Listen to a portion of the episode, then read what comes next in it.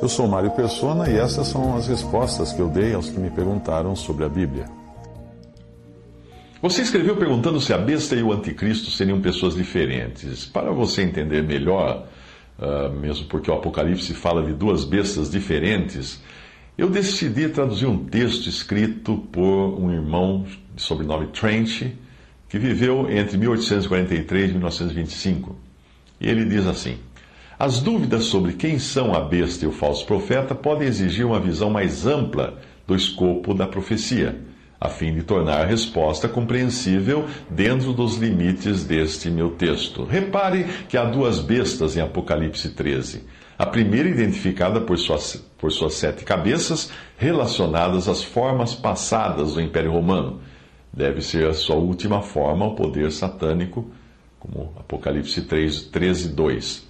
Uma das cabeças, sem dúvida, a cabeça imperial, foi ferida de morte, mas ao sobreviver como forma de governo, no final, faz com que todo mundo se maravilhe com a besta. Ela é, em outras palavras, o Império Romano, satanicamente revivido, o qual ainda voltará. Trata-se da continuidade da última semana, da septuagésima semana de Daniel, descrita como um tempo, tempo e metade de um tempo ou 42 meses, como aparece aqui, ou 1260 dias. Uh, citando Apocalipse 13, 3, Apocalipse 12, 6. Ou seja, os últimos três anos e meio antes da vinda do Senhor para estabelecer o seu reino.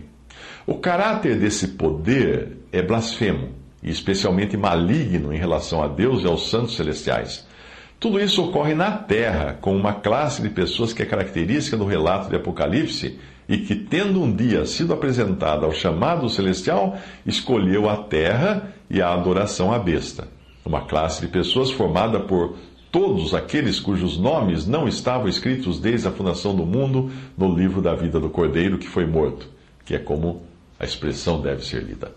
Em Apocalipse 13, 11, nós temos a segunda besta, com chifres como de cordeiro, uma imitação de Cristo, como ele aparece em Apocalipse 5, 6.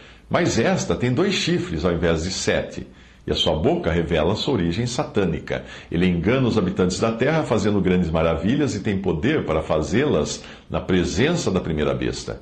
Este é o homem do pecado, o ímpio de 2 Tessalonicenses 2, que atua sob os auspícios do poder romano no Ocidente, levando todos a adorarem sua imagem em meio à dor e à morte. Enquanto no Oriente, ele revela o seu verdadeiro caráter como o Anticristo, se exaltando e se opondo contra tudo o que está relacionado a Deus, se colocando como objeto de adoração no templo de Deus que terá sido reconstruído em Jerusalém. Temos esta trindade satânica do mal em Apocalipse 16, 13, onde os espíritos imundos saem da boca do dragão e da boca da besta e da boca do falso profeta.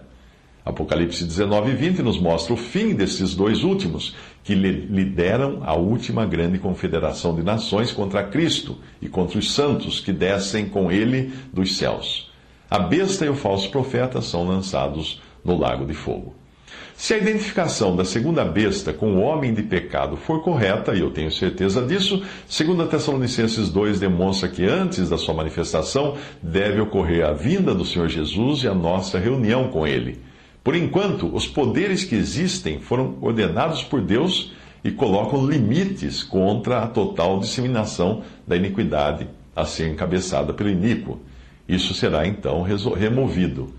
Agora vós sabeis o que detém, diz o versículo 6. E além disso, há um que agora resiste até que do meio seja tirado, a saber, o Espírito Santo na igreja, antes que seja manifestado o homem de pecado. No estudo de Apocalipse é importante atentar para a divisão do livro em três partes que nos, a qual nos é dada em Apocalipse 1,19. As coisas que tem visto, a saber, a forma como o Senhor se apresenta a João no capítulo 1, depois as coisas que são, a saber, a presente época, enquanto a igreja permanece na terra, como nós vemos nos capítulos 2 e 3 de Apocalipse, e finalmente as, as que depois destas vão de acontecer, que vai de Apocalipse 4 em diante, quando não haverá mais a igreja aqui na terra. Como costuma, como, como costuma acontecer na profecia, pode haver um cumprimento parcial do que é revelado antes que tudo se cumpra no final. Tudo o que tem o que vem depois de Apocalipse 3 aguarda para ser totalmente cumprido depois que a história da igreja e sua existência na terra tiverem terminado. Até aí, então, o texto de J.A. Trent, uh, artigo 40, 54 de 55, do volume 2 de, do, da coleção Truth for Believers.